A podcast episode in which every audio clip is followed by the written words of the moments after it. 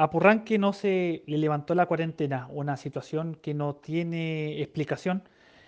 Entendimos el mensaje, la primera semana de cuarentena teníamos muchos contagiados, a la segunda ya bajamos a menos de 100, en esta tercera tenemos menos de 50 casos activos en la comuna de Purranque.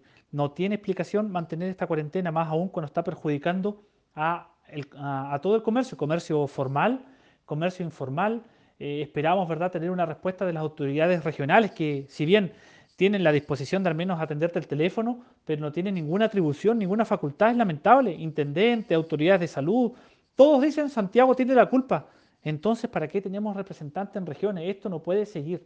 Hacemos un llamado a la autoridad central, a nuestros parlamentarios, parlamentarias, que se pongan la camiseta de estas comunas.